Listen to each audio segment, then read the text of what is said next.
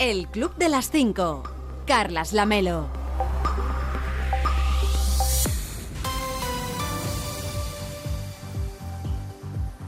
¿Qué tal? Muy buenos días. Son las 5 de la mañana, son las 4 en Canarias. Ya es 25 de mayo. Quedan 220 días para acabar 2022 y solamente 67 para el próximo 1 de agosto, por si a usted le interesa el dato. Hoy va a salir el sol a las 6 y 20 en Bañolas, en Girona, a las 6 y 35 en Barañaín, en la cuenca de Pamplona, en Navarra y a las 6 y 47 en La Unión, en el campo de Cartagena. Y para entonces, para cuando salga el sol, ya les habremos contado que...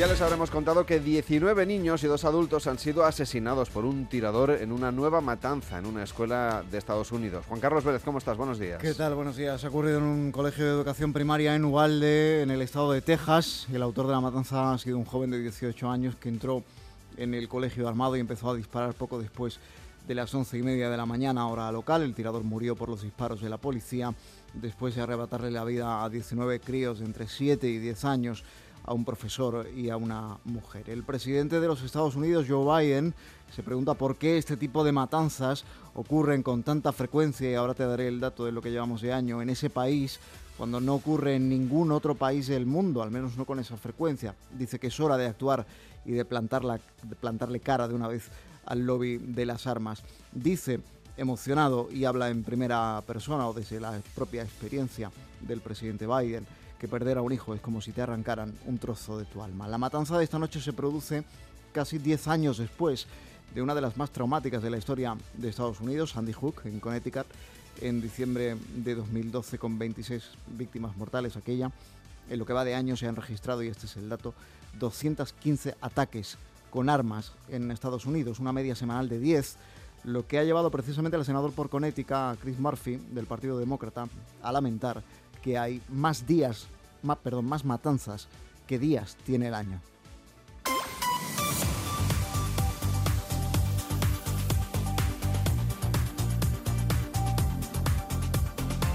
Y el Tribunal Supremo rectifica su criterio anterior y estudiará si declara ilegales los indultos a los dirigentes independentistas condenados por sedición y malversación. El tribunal cuya composición ha cambiado, y esto es eh, lo que verdaderamente marca este cambio, era de mayoría progresista, salieron dos magistrados, entraron otros dos y por tanto ahora es de mayoría conservadora.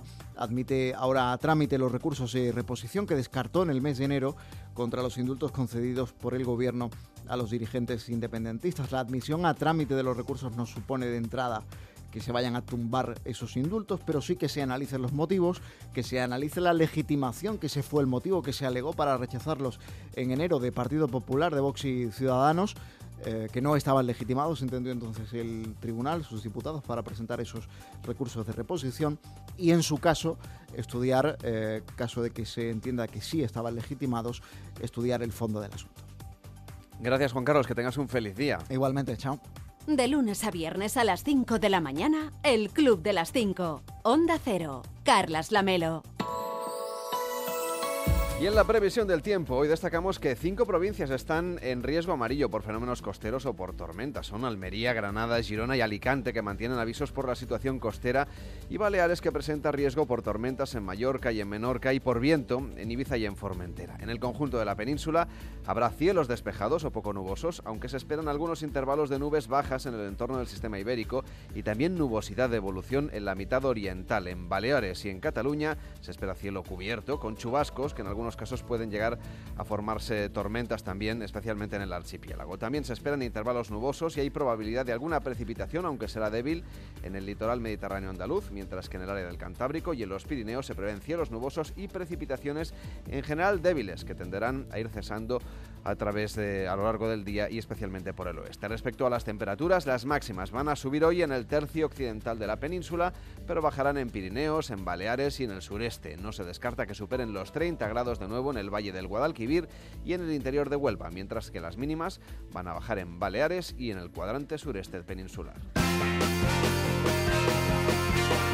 Aquí en Madruga, la radio le ayuda. El Club de las 5. Carlas Lamelo. Estamos en el Club de las 5, de las 5 y 5 ya, de las 4 y 5 en Canarias. Hola David Cervelló, ¿cómo estás? Buenos días. Muy buenos días. Entrando ya al segundo, ¿eh? al segundo en el, en el minuto 5. Sí. ¿A quién le vas a desear hoy los buenos días? Bueno, pues a la gente que no cae en los retos virales. También hay que tener un detallito por la gente que, sí. a a pesar de la tentación, a pesar de que la gente insista y, y ahora este reto, ahora el cubo de hielo, ahora el no sé qué. Ahora sale- salen pronto dos libros de retos. Muy bien. Por si se les han acabado estas ideas. Fantástico. Que sepan Venga. que van a salir dos libros Muy bien. con ideas de retos. No, Me no sé de parece- qué tipo, pero sé que sale el libro ahora. Me parece fantástico, en cualquier caso, eh, la, la última moda que parece que va, va volviendo de, de vez en cuando, se llama The Hunger Reflex, conocido como el reflejo de la percha. Bueno, eh, lo que explica es un supuesto efecto, le llaman sobrenatural, paranormal, pero no, no, no invoquemos a la señora que, que canta, por favor, sino que lo que Lástima, habla... La No, echaríamos de menos. no, no, no, porque es- esto es de retos virales, o sea, he intentado evitarlo para que no para que no salga. Pues consiste en que si uno se pone en la cabeza, o sea, introduce la cabeza en lo que sería la, la percha, pues dicen eh, o aseguran algunos TikTokers y YouTubers que automáticamente se te gira el cuello hacia un lado. No, hombre, no, no. Impresionante documento, ¿no? ¿Quién, quién fue el primero que, pe- que puso Eh, Esa es una muy buena la cabeza pregunta. dentro de la Es- percha? igual la señora esta que canta empezó así y de, Ajá. y de golpe pues claro le empezó a girar la cabeza pero más a- al rollo el exorcista y esas O cosas. sea que no la puedes meter recta. No, no, no, tú metes la cabeza... re- No, tú tú, no haces- mueves la cabeza, tú pones la percha, te pones la percha. Y una vez ya te está a la altura del cuello, digamos, o sea, ya te te has introducido todo tú dentro de la percha, automáticamente el cuello se te empieza a girar hacia un lado. No lo intentes, Carlas, o sea, No, no, no, si no no percha. busques una percha ahora porque estoy explicando esto para que la gente no lo haga. No, me- o sea, no, no, Pero diciéndole a la gente que automáticamente su, Ya, su te entiendo. cuello hará lo que sea, ya te entiendo. les estás incitando. Ya, es que lo paso mal, entonces que, que- bueno, explico o no lo explico. Bueno, total, que eh, mm, se comenta que en los últimos días más de 700.000 personas han intentado esto. Yo qué sé, mm, ponerse a estudiar no, pero, pero hacer esto la gente no tiene problema en, en hacerlo, ¿no? No hay un consenso a nivel de buscarle una explicación científica, decir, oye, pero ¿por qué pasa esto? ¿Es un acto reflejo? ¿Cómo aseguran? ¿De qué se trata? Esto es porque ancestralmente metíamos la cabeza dentro de las perchas. Bueno, que alguien, exactamente, ¿no? Claro, dice, no, esto viene de la evolución. ¿De la evolución de qué? Si las perchas hacen Las cuatro perchas días. de, de Atapuerca, por ejemplo. Claro, las perchas de Atapuerca, sí, sí, sin, sin duda alguna. Hay grandes pinturas rupestres de, de bisontes metiendo la cabeza dentro de, de una percha. Es que, claro, de verdad. Bueno, total, que mm, hay quien ah, asegura que eh, incluso el 98,5% de los participantes que hicieron el, el estudio en 1991, esto viene de lejos, eh, giraban la cabeza, pero sin encontrar la razón. Así que mm, yo estoy más. No lo porque prueben le- en casa. Exactamente, porque alguien, un científico diga, pues una científica nos diga, pues mira, esto es por esto y que no intentemos porque las perchas luego se, se abren, se dilatan y no sirven para nada.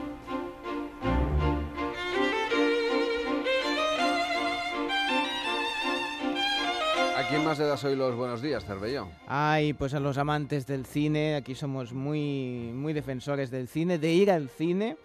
Y en concreto, pues a uno, a un cine en particular, que atención lleva mm, proyectando la misma película 27 años.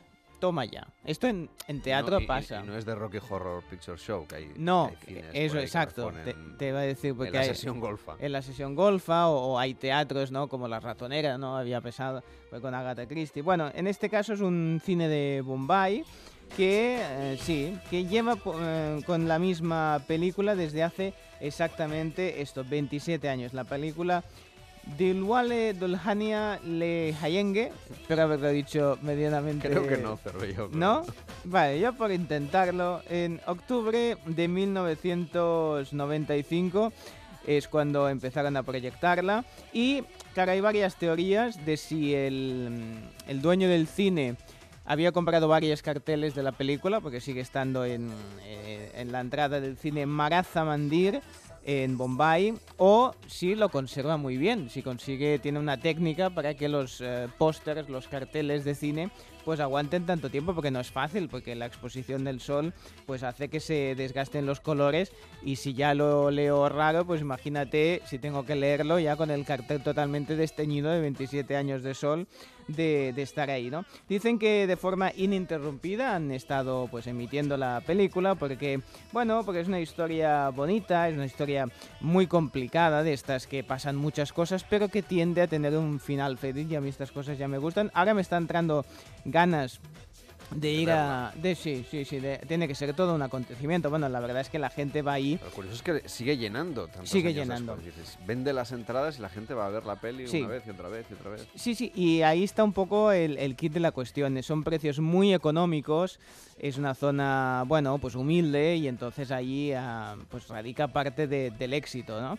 las entradas eh, al parecer están entre 15 y 25 rupias, es decir, no llegaría a 30 céntimos de euro la entrada. Así que la puedes ver varias va a la India de vacaciones, pues no, o sea, puede vivir la experiencia. No, lo digo porque de los creadores de Invítame a un café al final del programa llega el vamos a vamos todos al cine a, ver una película. claro, tengo que pagar el billete de, avión. Eso sí, claro. Se me dispara el precio. Yo me refiero a Carlas Lamelhundam de eh, de, de, de, Bombay, ¿no? El que hace el club de las, ya son las 5 en Bombay, yo qué sé. Pues bueno, pues el tema que, claro, sale muy económico. Em, lo que es cierto es que ellos se mantienen en esta línea de precios y, claro, eh, emiten también a, otras películas, ¿eh? o sea, no solo esta, lo que pasa es que bueno, es un cine grande. sigue puesta ahí desde los exactamente, años exactamente. Pero que, por ejemplo, em, ponen películas pues eh, de estreno a precios muy asequibles. Lo que no consiguieron es estrenar Doctor Strange porque las distribuidoras exigen que haya un precio mínimo em, en el que acceder, que es prácticamente el mismo en todos los cines. Así que Ah, ellos ponen los precios, se mantienen ahí para ser, para ayudar a la comunidad. Así que mm, desde aquí nuestro aplauso al cine Maraza Mandir de Bombay. El Club de las 5. Carlas Lamelo. Y en deportes estamos en la semana clave. El Real Madrid aspira a conseguir la Champions el próximo fin de semana. Raúl Granado, buenos días. ¿Qué tal, Carlas? Buenos días. Solo faltan tres días para la final de la Champions de París que medirá al Real Madrid contra el Liverpool. El equipo blanco entrenará de nuevo hoy antes de realizar mañana la última sesión en España y después poner rumbo a la capital francesa. La única duda para Ancelotti sigue siendo la titularidad o no de David Álava en el centro de la defensa junto a Militao. Por su parte, el Fútbol Club Barcelona juega esta mañana un partido amistoso en tierras australianas, más pendientes del mercado de entradas y salidas que del partido en sí. En la rampa de llegada, Marcos Alonso y Robert Lewandowski. En la rampa de salida, Dembélé. Por lo demás, pendientes del viaje del presidente del Valencia a Singapur para reunirse con el dueño y de quién ocupará el banquillo del Athletic Club de Bilbao tras el anuncio de la no continuidad de Marcelino García Toral. Y en lo que no es fútbol, ayer etapa reina del Giro de Italia con victoria para Hirt, en Valverde fue quinto, Carapaz es el líder de la general con Mikel Landa cuarto, en tenis sigue Roland Garros, ganó Carballés y perdió Andújar, en chicas ganó Paula Badosa y hoy estaremos muy atentos al partido entre Carlos Alcaraz y Albert Ramos en torno a las 2 de la tarde y el partido de Rafa Nadal contra el francés Moutet que será en torno a las 9 menos cuarto de la noche. De lunes a viernes a las 5 de la mañana, el Club de las 5. Onda Cero. Carlas Lamelo. Hoy en Onda 0.es nos cuentan que el Tribunal Supremo ha cambiado su criterio sobre los indultos concedidos a los líderes independentistas presos por el procés y que los va a revisar. La líder de Ciudadanos, Inés Arrimadas, ha cargado contra estos indultos en declaraciones a la brújula con Juan Ramón Lucas. Ustedes estiman en, su recurso que eh, no hay por dónde coger la utilidad de esta decisión de los indultos, ¿no? Bueno, hombre, sí, es muy útil. Los indultos son muy útiles para, para Sánchez y para mantenerse la Moncloa, claro. Eso, esa es la única utilidad que tiene todo esto. Y a mí a veces que me parece que es insultar a la inteligencia el, creerse esta patraña, vamos.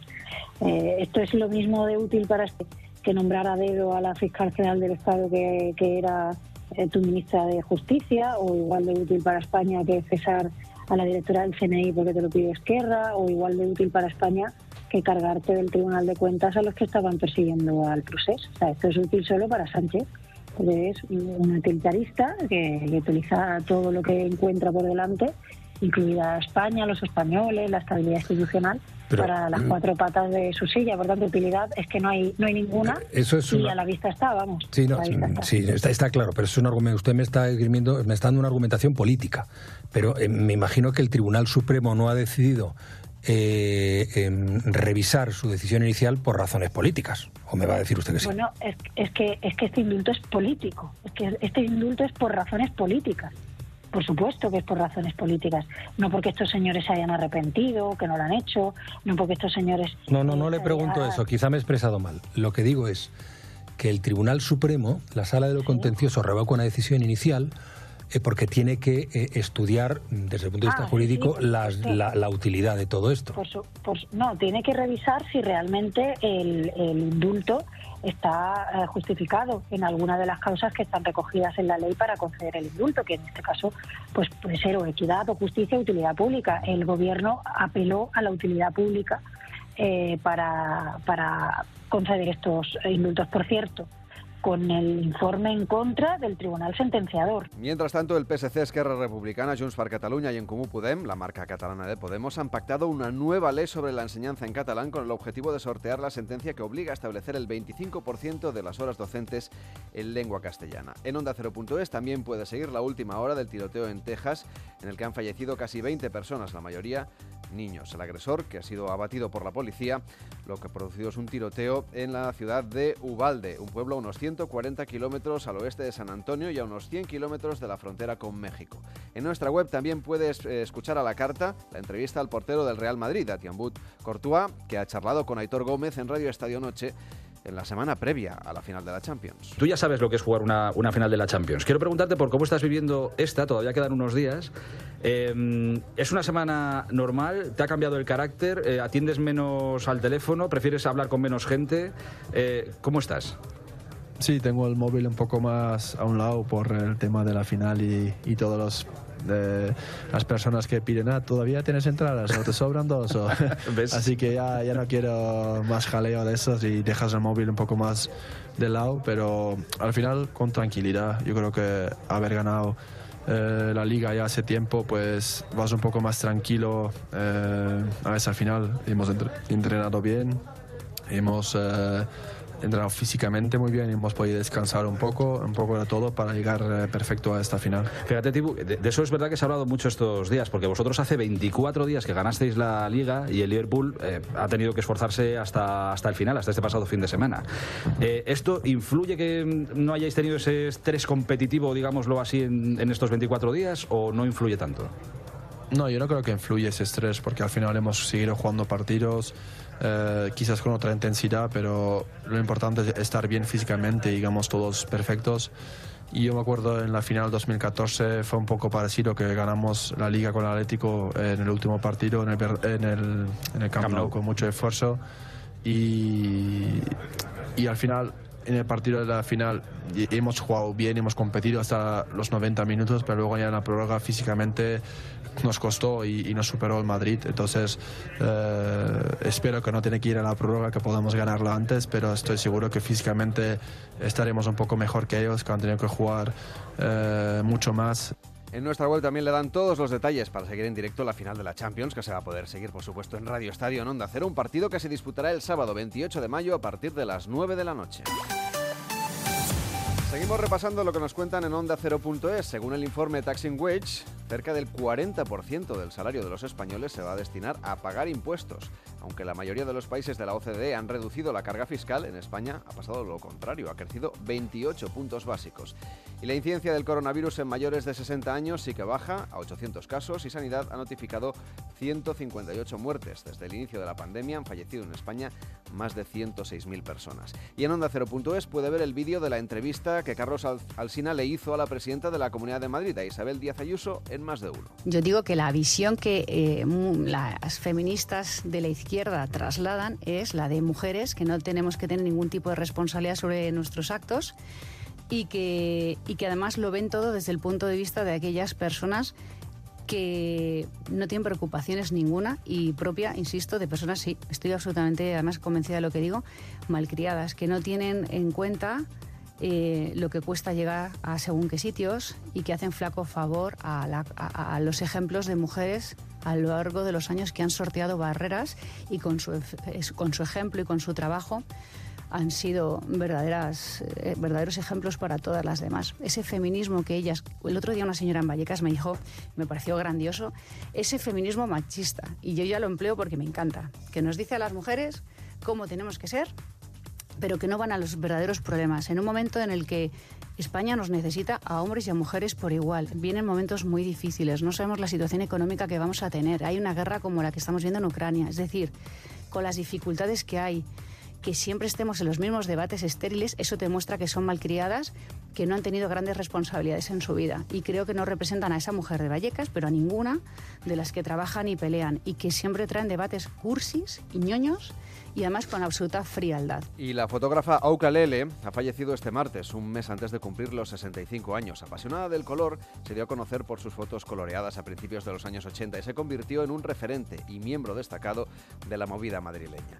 Y Yolanda Díaz ya ha registrado la marca Sumar y su logotipo para bautizar a su plataforma política, al menos en este proceso de lo que ella misma denomina como escucha activa, una pre-campaña de constitución de su candidatura transversal y sin siglas, en principio, una idea que de hecho genera cierta inquietud en Unidas Podemos. En nuestra web también leemos que la Junta Electoral excluye Adelante Andalucía de la financiación de las eh, elecciones andaluzas, de la campaña electoral andaluza y de los espacios publicitarios en los medios públicos. En onda Cero.es también puede leer los detalles del crimen que ha acabado con la vida de dos hermanas de 20 y 24 años que viajaron la semana pasada a Pakistán, engañadas por su familia, y que rechazaron volver a España con dos primos con los que les habían casado de manera obligada hace un año y de los que se querían divorciar. En nuestra web también puede leer la crónica de David Martos desde el Festival de Cannes tras la proyección de Crimes of Future, la nueva distopía de David Cronenberg. Según la encuesta anual de médicos de familia, leemos también en nuestra web, es una encuesta que hacen sobre el consumo de tabaco en España, 7 de cada 10 españoles estaría dispuesto a prohibir fumar en las terrazas. Además, también leemos que la mitad del territorio español está en riesgo de desertificación. Andalucía y Cataluña son las comunidades autónomas que presentan mayor riesgo por procesos erosivos de gran calado. Y en más de uno, con Carlos Alsina, David de Jorge hablaba ayer del conejo. Era para cocinar, pero ya sabe usted que en más de uno siempre aprendemos muchas cosas. ¿Cómo ha empeorado vuestro gremio, Sinamari? De verdad, ¿cómo ha empeorado? Eh? Los cocineros nos hemos venido arriba, los humoristas también, pero el gremio periodístico, eh. Joder, verdad, eh. no sé. Mira, mira Leo Harley cómo se descojona, qué graciosa, mandíbula batiente. No seré yo quien te desmienta esto. Fino, ahí, está, está fino, eh, Leo. Sí, fino, eh. Bueno, entonces hablemos del conejo, que sabéis que significa conejo, ¿no? No, no, ¿qué significa conejo? Pues conejo, significa conejo, pues lo que es un animal. El... Ah, ya, coño, ya, pero bueno. Cone, de, cone, de, de conexión y jode. De jolines. De jopelines. Cuando los fenicios llegaron a la península ibérica, dice aquí el documentalista, digamos, del siglo IX antes de Cristo, llamaron a nuestra tierra Sfania derivado del griego Sfan, que significa conejo. ¿Qué me y luego ese nombre evolucionó de la Esfania conejil a eh, la Hispania romana. ¿Qué significa tierra de conejos? Dice aquí el documentalista. Yo no, yo no pongo la mano. No doy crédito a esto. Yo había oído esa historia, la había oído. Yo no, pongo la mano en el fuego por esta. La había oído, sí. Joder, conejo. Qué bueno está el ajillo, el conejo. Qué bueno está el ajillo, eh. A la brasa con el ajillo. A la brasa con alioli. Frito, qué bueno, tío. Y guisado. tambor. Y guisado, tío, con tomate, ya con salsa, ya tambor. Nos a tambor una vez ya. La tamborrada de Irún. Ya también.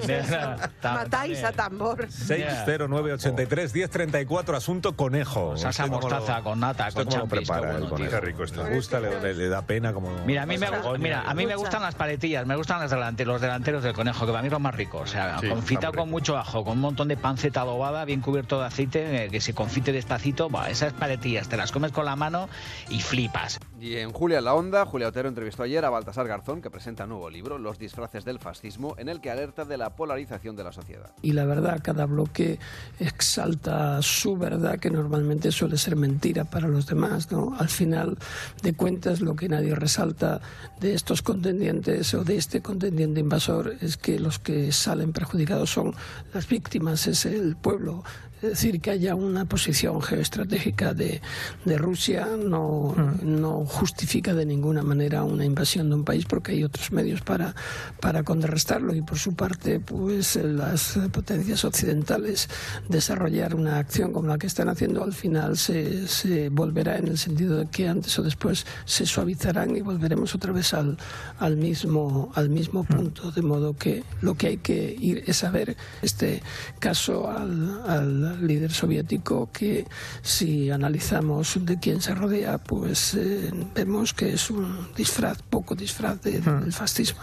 Puede escucharlo a la carta siempre que usted quiera en onda 0.es y por supuesto en nuestra aplicación. Hola, sí. Hola, señor Vidente. Sí, se me escucha, se me oye. Sí. Ah, estaban hablando de conejos, ¿eh? ¿A usted cómo le gusta? Bien, a mí sabroso. A mí que esté jugoso, siempre... Porque a veces el conejo queda seco y, y no me- a mí A ver, me no es gusta la meloso. carne más tierna de No. la gastronomía. No, a mí me hay que saberlo cocinar bien, que ese es el secreto que explicaba ayer David de Jorge. Sí, Pero sí, usted lo, lo suyo no es la cocina.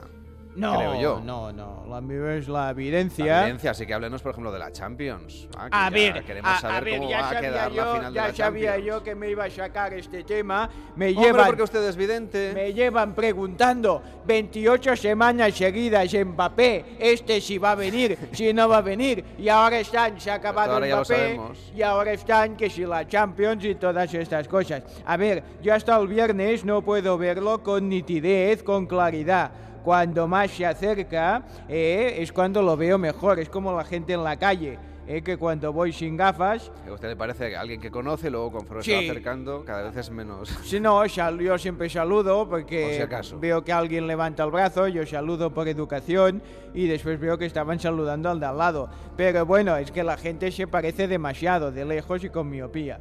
A ver, el conjuro lo voy a preparar mañana. Mañana voy a decirles que hay que hacer el ritual Para para, que ya- para que gane el Real de Madrid. Eh, entonces tengo que pasar por el almacén antes a ver qué tengo, qué productos tengo que tienen poca salida. Por ejemplo, yo Ah, o sea, que sé. usted lo que hace es aprovechar y liquida stock. Eso es. Sí, sí, sí, sí. Hay que aprovechar. O sea, por ejemplo, que hay que hay mucho, pues que ha sobrado cotillones de fin de año. Pues digo que es muy No me diga importante. que vamos a hacer un, un conjuro con un cotillón de fin de año. Con lo que vea yo que hay. Si hay, yo qué sé, pues salsa de soja, pues pondré salsa de soja. Esto compro yo grandes... Por gran- mayor, lo que, Sí, me llevan lo que nadie palés. quiera, va usted, lo pone ahí, le pone un lazo. Yo me llegan palés que están de oferta Y conjuro que te Y críes. luego pues hago versiono, hago un poco, pongo mi receta Oiga, mágica. pero no lo ¿no? cuente esto aquí porque entonces la gente. Ah, pero eso es- se escucha entonces en, Sí, en ah, toda España, vaya. claro, y en el extranjero a través de la web, de la aplicación. Bueno, pues he dicho culo, ¿eh? No he dicho nada de todo esto, olviden todo lo que acabo de decir. Bueno, entonces será importante, supongo, poner algo de los Beatles, porque es el Liverpool. Bueno, ya lo explicaré, ¿eh? Si veo que tengo algún 2 por 1 ya, ya, les iré, ya les iré contando, ¿eh? Pero bueno, sí, esto básicamente es, ahora que no nos escuchan, es comprar productos y luego los vendes más caros. Es como lo de los hermanos en el programa de televisión de las casas, que compran una,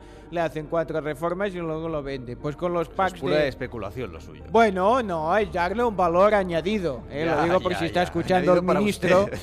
está escuchando el ministro que pago el IVA y de esas cosas. Bueno, nacidos el 25 de... el- que a- mucha gente está diciendo que el ministro Escribá quiere contratar a futurólogos, porque también ha dicho que ahora pide que a los autónomos, cuando se den de alta, que den una previsión de cuánto van a ganar. Y están Si diciendo, ¿pero qué soy, ¿no? Nostradamus o qué pasa aquí? Que tengo que... Mire, voy a ganar el año que viene tanto dinero. ¿Está usted feliz? Luego, si no me pagan, ya veremos. Bueno, 25 de mayo es el día del arrojo. No de la roja, ¿eh? Del del arrojo. rojo, no. Sí, bueno, está muy bien. Te estás echado para adelante. Sí, de de gente que es muy echada para lenta. Por ejemplo, está la cantante Lauren Hill, ¿eh? o el actor Cillian Murphy, ¿eh? pues si los conocen, pues mire, lo celebran. Los puntos fuertes son idealistas, firmes y adaptables. Los puntos débiles son criticones, intolerantes y poco realistas. Si son poco realistas, deben ir con el Liverpool en la final de la, de la Champions. Eh, bueno, el número de la suerte va, a ver si le pillo en un renuncio, a ver si me sabe cuál Venga, a es. ver, hoy es 25, son 5 más 2, son 7. Muy bien, muy bien. ¿Y el planeta? Al planeta no lo sabe, ¿eh? Bueno, pues el planeta es Neptuno, ¿eh? que es el que rige las visiones. Bueno, le voy a dejar una meditación y que la gente vaya participando ya en el concurso mañana, porque, sí, me hagan consultas. Pueden mandar notas de voz al 676-760908 y votar por la, por la comunidad autónoma que usted quiera. ¿eh? Lanzaremos la moneda, si aciertan son 10 puntos, si fallan solamente 5. 676-760-908. Venga, la meditación. Descubrir la sexualidad de otra persona es como aprender un idioma extranjero. Es muy sexual últimamente. Es lo que me ponen aquí. Yo.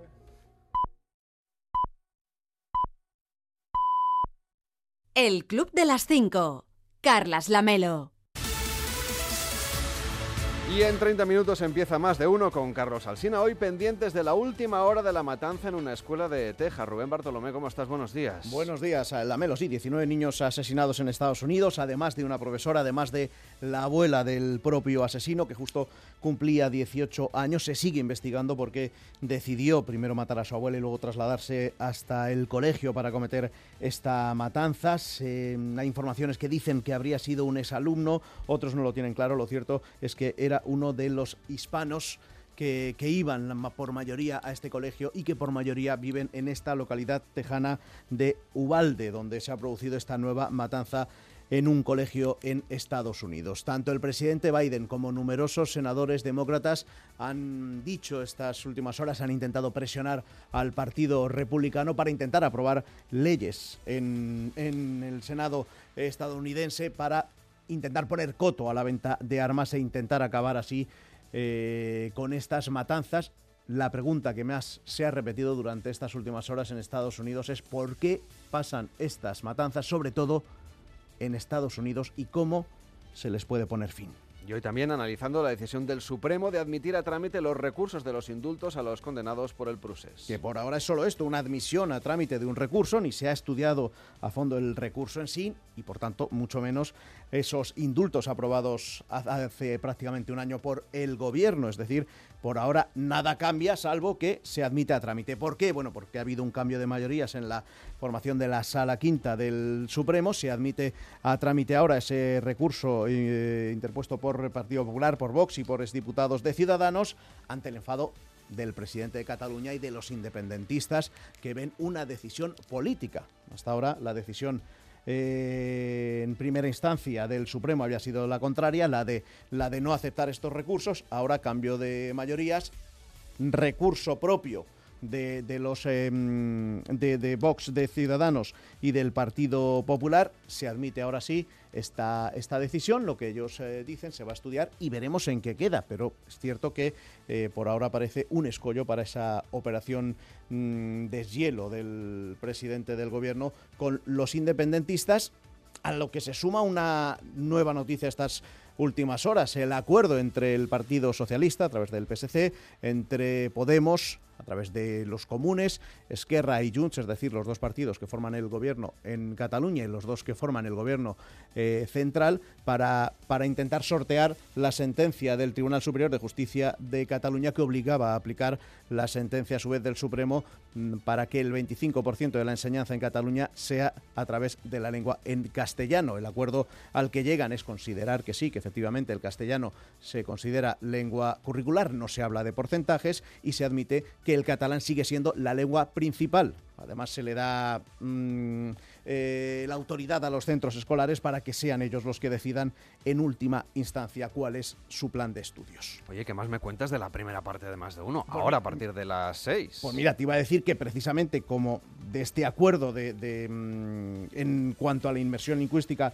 en Cataluña, pues hay diferentes versiones y diferentes eh, mm, visiones de en qué ayuda eh, ese acuerdo alcanzado entre estas cuatro formaciones políticas, como hay algunas dudas, pues vamos a preguntarle a las ocho y media al líder del PSC en Cataluña, al Salvador Illa, que es el que va a responder a las preguntas de Alsina. Además de todo eso, pues muchas más cosas. Por ejemplo, en la primera parte, arrancando con Elena Bueno hablándonos hoy de toallas, cosas, cosas suyas, de toallas, cosas suyas, cosas ir a la playa ya. Pues a lo mejor es por eso, a lo mejor es por eso, pero no lo tengo claro. Habrá que esperar y ver cómo arranca y que nos cuenta Elena Bueno a partir de las 6. Luego a partir de las seis y media la historia de una canción con Sara Iturbide, Pecino y su informativo para animales. Es la hora también está para la de repasar la prensa regional e internacional en más de uno. A partir de las 7, más brasero, con Vélez recordando lo que hace un año contábamos, como que Pere Aragones decía ya que los indultos no eran, no eran suficientes y que se necesitaba una amnistía. Mira cómo vuelve el discurso 12 meses después. A las 7 y media, la España que madruga con Amón y sus siete preguntas y media, con La Torre desmigando los periódicos, con Marta García ayer y sus sombreros, con el profesor que ya le está dando ahí la última vuelta a las viñetas y con el hilandero Casillas. A las 8, Alsina, ¿qué hora es? A las 8 y media, Onega nos anticipa qué nos espera este día y la tertulia y con Carmen Morodo, con Sergi Sol y con Nacho Cardero y también con la delegada del Gobierno en la Comunidad Valenciana para que nos cuente si ya sabe qué nos está pasando a los hombres. A las 9 le preguntamos a Gloria Calero y lo explicamos.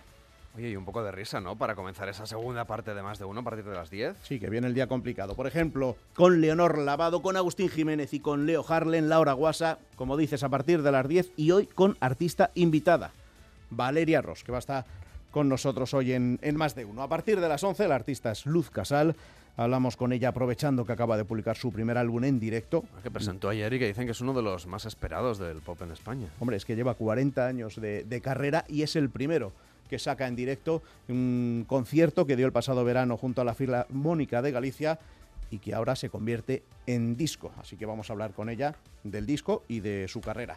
También seguimos descubriendo cosas hoy con Ángel Antonio Herrera y ya después del mediodía el repaso así con todas las letras. No serían igual los miércoles sin Josemi, sin Rosa Belmonte contándonos los secretos de los que salen en la prensa rosa a su modo, que es a veces desenfadado, a veces crítico, a veces cruel. Es la mejor manera de empezar un miércoles criticando un poco a los demás. Claro, es muy saludable. Tú no sales, ¿no? Tampoco. Ni salgo ni critico pero me encanta escuchar. Ah, qué bonito te ha quedado. Yo creo que no se puede decir nada más ya, Rubén. Ah, pues entonces me voy. Cuídate mucho. Un abrazo, Lamelo. Chao. De lunes a viernes a las 5 de la mañana, madruga con el Club de las 5. Información y buen humor con Carlas Lamelo. Estamos en el club de las 5, de las 5 y 36, de las 4, 36 en Canarias. Cervelló, que también escucha la televisión y la ve, hace las dos cosas. ¿eh? Sí, sí, con, con, los ojos y las orejas de forma indistinta. A veces, usa cada cosa para lo que es. ¿eh? A veces no los ojos para escuchar y las orejas para ver, que es a veces, complicado. Sí, a veces miro por las orejas, sí, bueno, cosas que pasan. a ver, te cuento, José Andrés eh, pasó por el hormiguero y no solo para hablar de la fundación, que también lo escucharemos, sino por un reportaje, una película que le ha hecho un director de éxito. Que el día 27 de mayo se estrena en Disney Plus el documental Alimentando el Mundo, que, donde se cuenta un poco el día a día de tu ONG, de World Central Kitchen, eh, y que además está dirigido por Ron Howard, cuidado, un momentito, el director de Apolo 13, Una mente maravillosa, no está mal. Cuando me dijo que quería hacer este documental, yo creía que se estaba cachondeando de mí.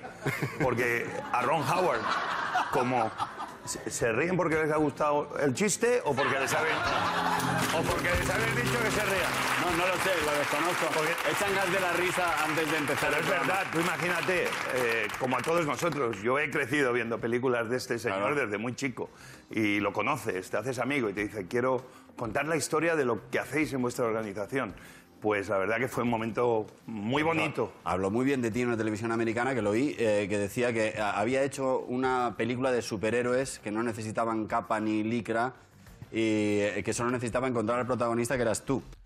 Maravilloso. El documental seguro que va, que va a ser un éxito y encomiable el trabajo que hace José Andrés. Sin duda, y además eso, con, bajo la mirada de Ron Howard, seguro que, que es imprescindible de ver como, la, como la, lo, que está, lo que está haciendo en, en Ucrania, en el que nada, se, se volvía mañana mismo para, para allá con su labor y le preguntaban, ¿no? ¿Cómo es un día a día de Wall Central Kitchen cuando va ahí, por ejemplo, a Ucrania? Tenemos mucha gente que está ahí muy cerquita de, del frente ¿Por qué? Son ucranianos que yo incluso cuando les digo, ¿por, ¿por qué lo hacéis? Me dice, yo no puedo dejar a mi gente sola.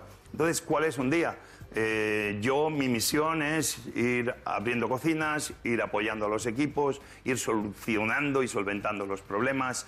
Entonces, un día, pues empieza siempre, pues muy temprano, a veces montando en un tren porque estamos llevando un montón de cargamento de comida, llegando a una ciudad, por ejemplo, como Kharkiv, que ha sido destrozada por las tropas eh, ucranianas con bombarderos eh, continuos, aunque siguen todavía ah, en manos de ucranianos.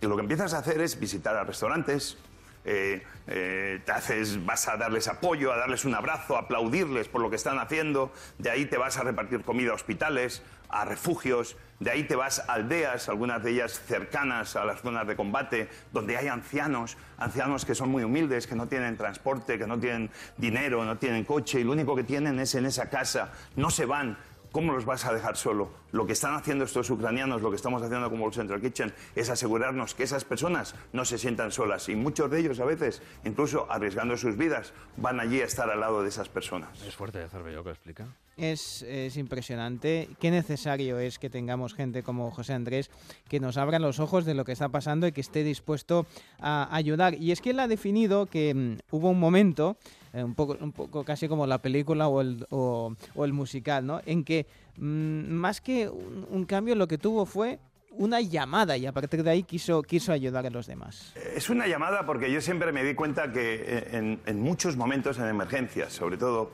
eh, en el lugar cerca de donde yo vivo, los huracanes en Estados Unidos, lo que pasó en Katrina, en Nueva Orleans, que esa ciudad quedó inundada y que te dabas cuenta que muchas veces eh, la gente se quedaba eh, totalmente desprotegida y que algo que era en teoría tan fácil como que después del destrozo que han vivido, que como mínimo la comida sea algo que no les falte, yo pensaba que lo que teníamos que empezar a hacer era a que la gente que sabe dar de comer, que somos los cocineros, el mundo de los restaurantes, nos teníamos que activar, unirnos para solventar ese problema en mitad de la emergencia. Y así fue de alguna manera como cuando Haití después de ese terremoto en el 2010, queda totalmente destrozada la ciudad de Puerto Príncipe, pues simplemente yo estaba bastante cerca, estaba en las Islas Caimán y dije, uff, esto está demasiado cerca de donde yo estoy, tengo que hacer algo.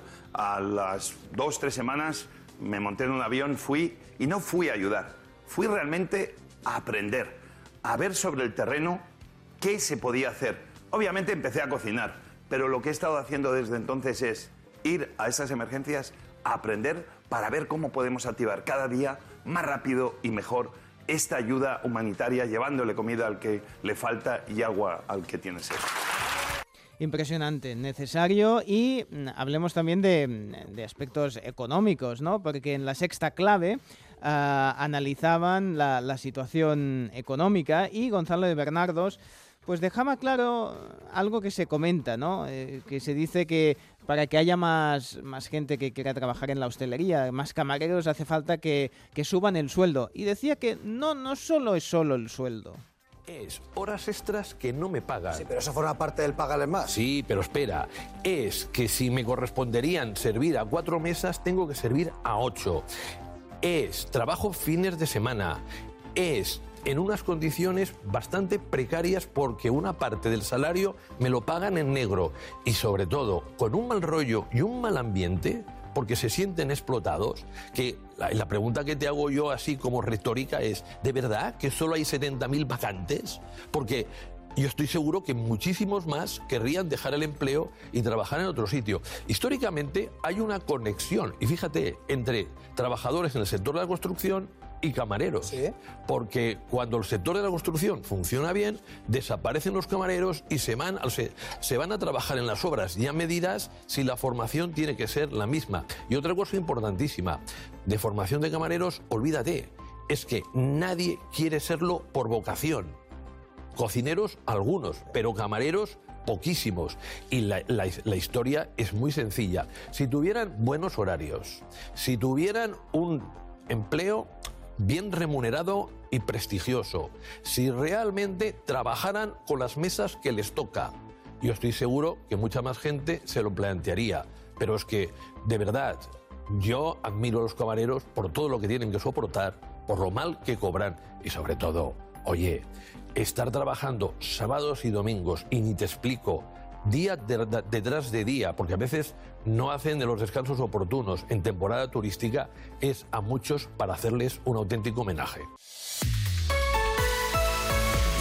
Seguimos en el Club de las 5, de las 5 y 44, de las 4 y 44 en Canarias. Seguimos hablando de economía, porque la nuestra, la española, no ha dejado de estar en la senda de la recuperación tras la pandemia, pero eh, es verdad que seguimos en números positivos pese a la guerra, pero y también es verdad que, en fin, que los números le cuadran a Bruselas, al menos de momento. Pero hay algunos avisos que convendría tener en cuenta. Por ejemplo, no nos va tan bien como les va a las economías vecinas y crecemos con un elevado índice de deuda pública, tanto pública pero también privada. Es lo que advierten las autoridades monetarias. Vamos a hablar de ese tema con Máximo Cermelli, que es profesor de Economía de la Universidad de Deusto. De Deusto. ¿Qué tal? Muy buenos días. Buenos días. Nos alerta Bruselas de que tenemos demasiada deuda, tanto pública como privada. ¿Qué consecuencias puede tener para la economía española este panorama?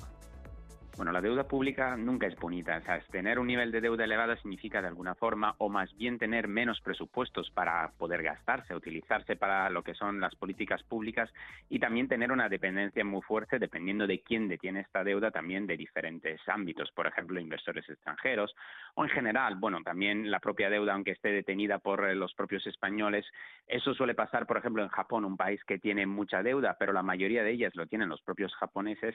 De alguna forma, eso parece ser algo mejor que mm, tener que la deuda la, esté en manos de inversores extranjeros, pero significa lo que comentamos al principio.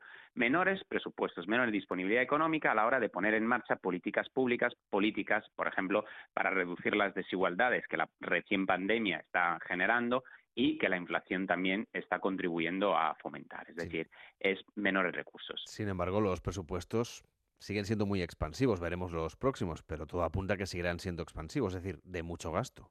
Claro, los presupuestos son expansivos porque en este momento la, la, el otro, el otro actor fundamental, que es el Banco Central en el caso de Europa, pero podríamos decir los bancos centrales en todo el mundo, tienen que luchar contra un gran problema que es la inflación. Entonces, si los bancos centrales luchan contra la inflación, pues eso implica claramente que eh, las medidas que tomarán llevarán a una contracción de la economía porque van a encarecer lo que es el coste del dinero. Si las políticas fiscales no son expansivas, de alguna forma, pues claramente apuntamos a un escenario de em, recesión o probablemente de, de, caída del PIB en negativo, es decir, de ralentización por un lado y de recesión cuando el PIB cae durante dos trimestres consecutivos en negativo y eso es el gran problema. Es decir, de alguna forma las políticas públicas lo que están haciendo ahora es compensar la lucha contra la inflación que están llevando a cabo los bancos centrales en todo el mundo. De ahí que son expansivas. Ese escenario que sí que sería ya técnicamente de crisis, ¿de momento hay que descartarlo o es bastante posible? Está encima de la mesa, es un escenario posible, es decir, el hecho de que los bancos centrales tengan que lidiar la inflación, es decir, tengan que subir el coste del dinero, automáticamente determinará una caída de lo que es el consumo y la inversión. Afortunadamente, España tiene un nivel de ahorro por parte de los hogares muy elevado que de alguna forma lo que permite es eh, aliviar esta presión. Pero, claramente, cuando los bancos centrales suben los tipos, y esto es histórico, pues esto hace que el consumo y la inversión de un país ralenticen. Eso significa que la demanda del país, es decir, todo lo que se consume, todo lo que se, que se pide, ¿no? Es decir, realmente la demanda del país vaya ralentizando. Y esto implica una ralentización cierta de la economía, y esto ya está encima de la mesa, es decir, la consolidación de 2022 que todos apuntábamos los economistas, vemos que va ralentizando poco a poco. Claro, en caso de gestionarse de forma brusca, es decir, que también las políticas fiscales no hubieran sido expansivas o de algún otro acontecimiento que no podemos prever en este momento, pues el riesgo de poder caer en una recesión, es decir, en un crecimiento negativo, está encima de la mesa y es un escenario posible. No sabemos si va a cumplirse o no, pero desde luego una ralentización de la economía sí que la, veremos. Esa ralentización, vamos, de hecho, la economía española sigue creciendo. Estamos en positivo. Lo que pasa es que tampoco crecemos igual que nuestros vecinos, es decir, crecemos más lento o crecemos menos. Si además el escenario se complica, quiere decir que nuestra economía no ha sabido recuperarse de la pandemia como lo han hecho otras economías de nuestro entorno y que a veces son comparables o homologables a la nuestra. Claro, es que el gran problema que ahora que tenemos encima de la mesa es que históricamente una economía que crece a un 4% es una economía que crece muchísimo. De hecho, España antes de la pandemia había crecido eh, por encima de economías como la de Alemania, de Francia o de Italia, es decir, el 3,3% durante casi tres años seguidos. Sin embargo, ¿cuál es el problema? Que ahora si decimos que en 2022 España va a crecer al 4%, es una ralentización de este crecimiento, es porque hemos perdido tanto nivel de PIB previo durante la pandemia que el recuperarlo es importante y preveía que creciésemos a niveles del doble, ¿no? Es decir, el 8, el 7, el 6, como estaba previsto, incluso el 6%.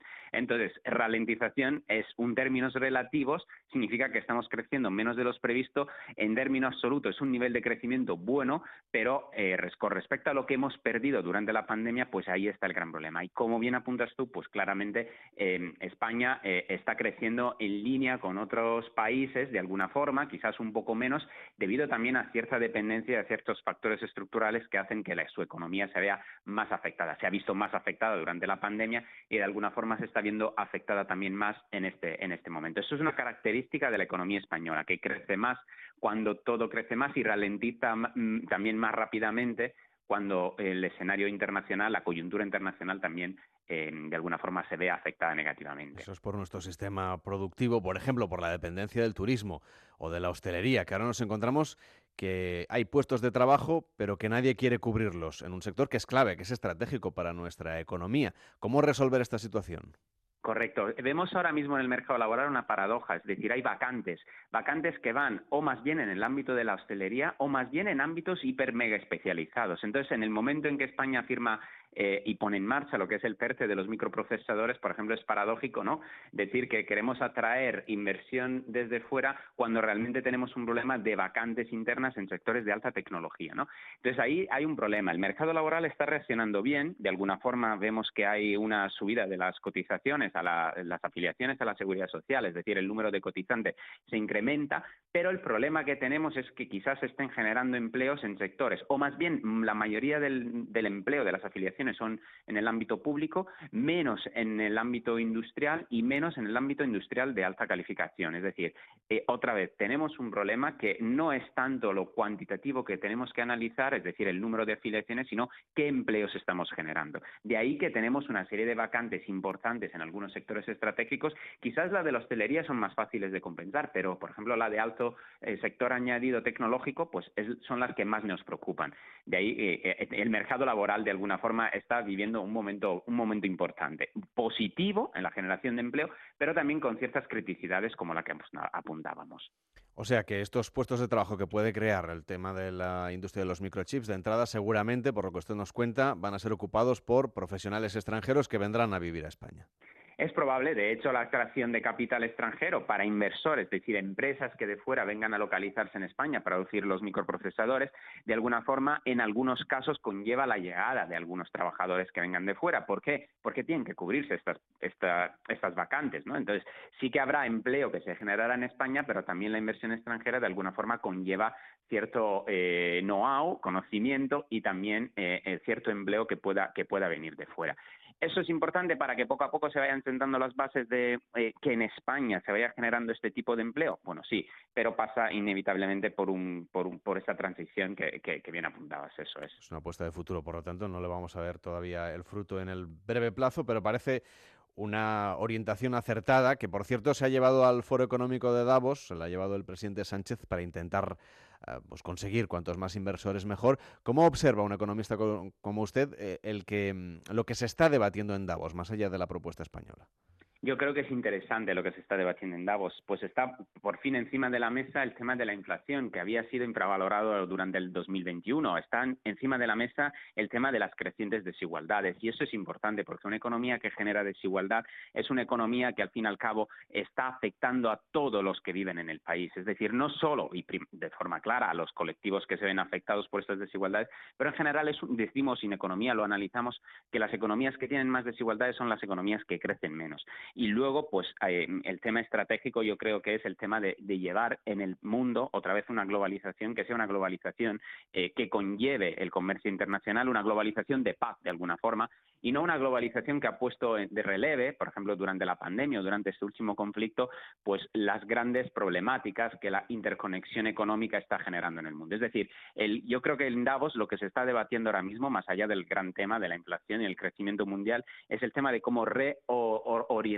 la globalización que durante muchos años nos ha ayudado a reducir coste y a tener una mayor oferta de productos, es decir, de alguna forma a vivir mejor, y que eh, se ha visto que ha tenido ciertas vulnerabilidades. Las desigualdades, una, la interconexión que nos ha llevado a un parón de la economía a nivel internacional en cuanto una pieza caiga y eso es lo que se está comentando en Davos. Entonces, más allá de lo que está pasando en la economía española, que decíamos que está sobreexpuesta a estos temas internacionales, tanto para bien como para mal, lo que sí podemos decir es que Davos es un momento de reflexión importante sobre lo que es la globalización ahora mismo. Y es una pieza estratégica, lo hemos visto, de nuestras economías. Ese nuevo escenario de carácter internacional que quizá establece otra vez diferentes bloques en el planeta, lo que alertan es que puede tener una incidencia en el corto plazo muy alta en el Producto Interior Bruto mundial. Incluso en algunos países el, su PIB bajaría drásticamente.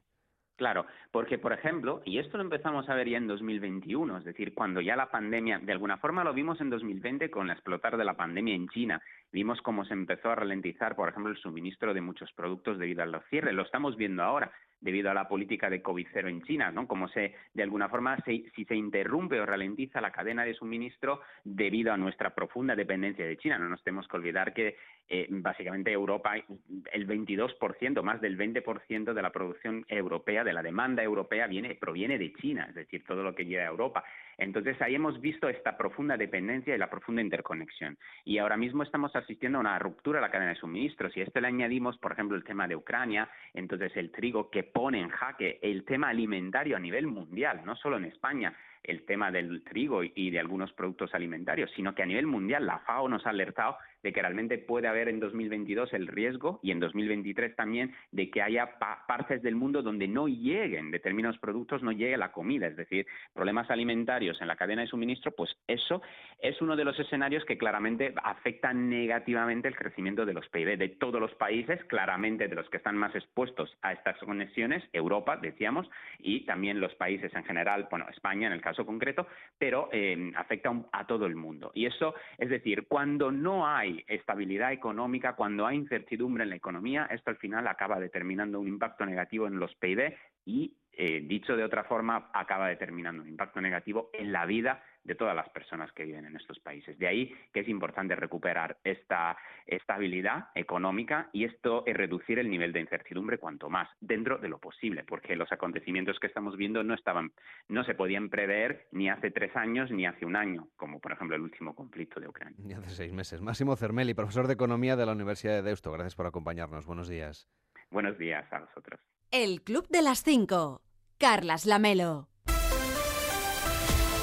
Y en deportes, semana clave, preparación del Real Madrid para la final de la Champions. Raúl Granado, buenos días. ¿Qué tal, Carlas? Buenos días. El Real Madrid prepara la final de la Champions que jugará el próximo sábado contra el Liverpool en París. El equipo de Ancelotti entrenó ayer al completo pendientes de David Álava y si el central podrá jugar o no al 100%.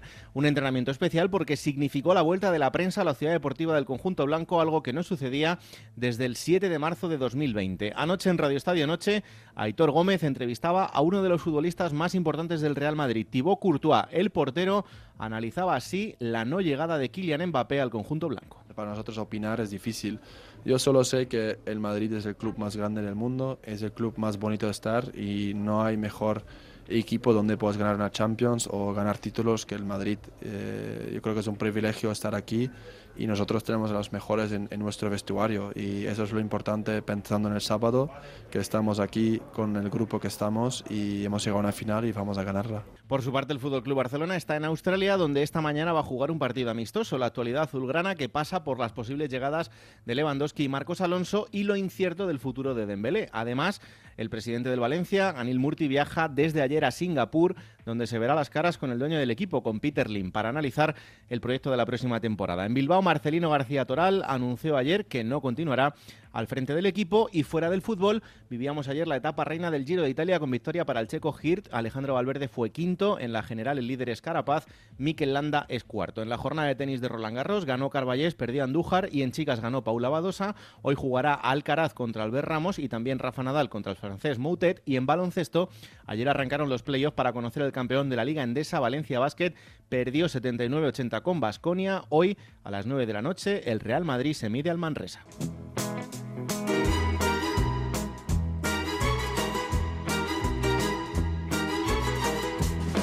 Cervelló. Hoy tengo un euro. Ah, ¿y lo vas a guardar para el concurso del viernes? No, no, te voy a invitar al café, pero me da un poco de lástima, ¿eh? Ya. Porque es del año 2003, esto ya empieza a tener... Claro. No sé si es un 3 o es un 8 esto. ¿eh? Bueno, imagínate si es especial. La, no, 2008, ¿eh? Ah, pues mira. Es especial, sí. Sí, sí, sí. ¿Qué, la tiro? Sí, sí, sí. Bueno, va, me da pena. Bueno, mira. No lo voy a ver y el nunca café. Más. No lo voy a ver nunca más. No, pues mira, hablando de no ver nunca más, una noticia que ayer no me di tiempo a comentar porque todo el mundo está comentando y yo sé que se va a comentar en las máquinas de café. Esta pareja que acogió una, una refugiada de Ucrania y el, el marido pues se ha terminado yéndose de casa con la refugiada. Sí, así, así ha pasado. Lorna Garnett y su novio pues decidieron tener esa mm, bueno pues un gesto altruista. Y el problema es que el Tony que, que es el chico pues eh, ha decidido irse con la con la mujer de Ucrania tras llevaban 10 años juntos dos hijas pero ha sido llegar la Sofía Karkadim de 22 años y el amor hasta ahí ha llegado Así que bueno, eh, acojan pero con cuidado. o sea, eh, eh, con... Gracias por el consejo. Cuídate mucho, hasta mañana. Ahora empieza más de uno en Onda Cero con Carlos Alsina.